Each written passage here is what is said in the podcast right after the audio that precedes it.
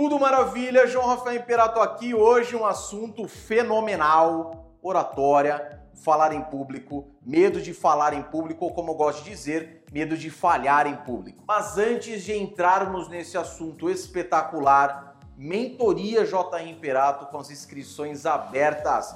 Garanta sua vaga agora e faça parte de um seleto grupo de advogados. E por que, que eu falo um seleto grupo de advogados? Para isso eu vou pedir que você acesse o link da mentoria JR Imperato, o link na descrição, e assista aos vídeos com os depoimentos dos advogados e leia também, tem depoimentos em vídeo e depoimentos escritos. Consuma todos esses depoimentos e tenha certeza que a mentoria JR Imperato também é para você. E garantindo a sua vaga agora, no prazo de 24 horas após a confirmação, você já inicia o programa de mentoria, inicia a sua virada para uma nova advocacia. Muitos advogados acreditam que o falar bem está enraizado na advocacia somente para as audiências, sustentações orais. Acontece que o poder da oratória na advocacia para o advogado, para a advogada, vai muito além disso. Tem que dominar uma oratória, por exemplo, apresentação de uma palestra, reunião com prospecto cliente,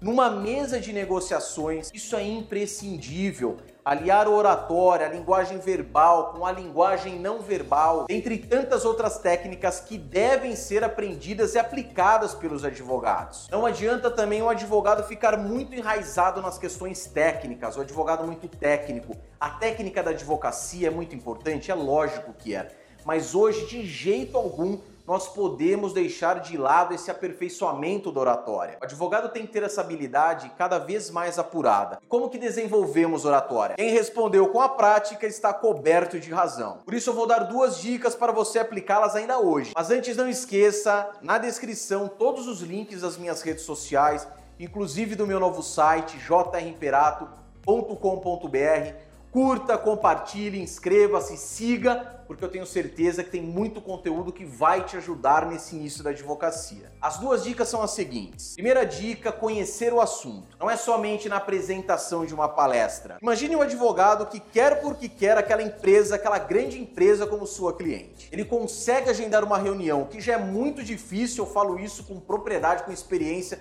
porque eu atuei no direito corporativo e eu sei o quanto é difícil um advogado marcar uma simples reunião para apresentar o seu escritório para a empresa. Ele faz o mais difícil, que é conseguir a reunião, mas o mais fácil, o dever de casa, ele deixa de lado. Ele não estuda o negócio da empresa. Ele não sabe do que a empresa necessita. Um segundo exemplo que também aconteceu comigo na prática, e não foi somente uma vez, Advogado que senta na mesa de negociação sem saber um valor mínimo e um valor máximo para negociar. Não sabe nem por que está negociando. E não é advogado que chegou agora no processo, não. Ou seja, mais um caso onde o advogado não conhece o assunto. O advogado numa mesa de negociação ele tem que conhecer o assunto, o assunto no sentido do que está sendo discutido, o que está sendo negociado o que é bom e o que não é para o seu cliente. A segunda dica é simples demais, mas muitos advogados deixam de lado. Praticar. Onde nada adianta você conhecer o assunto, que foi a primeira dica, e não saber aplicar. E você aplica praticando. Quanto mais nós praticamos,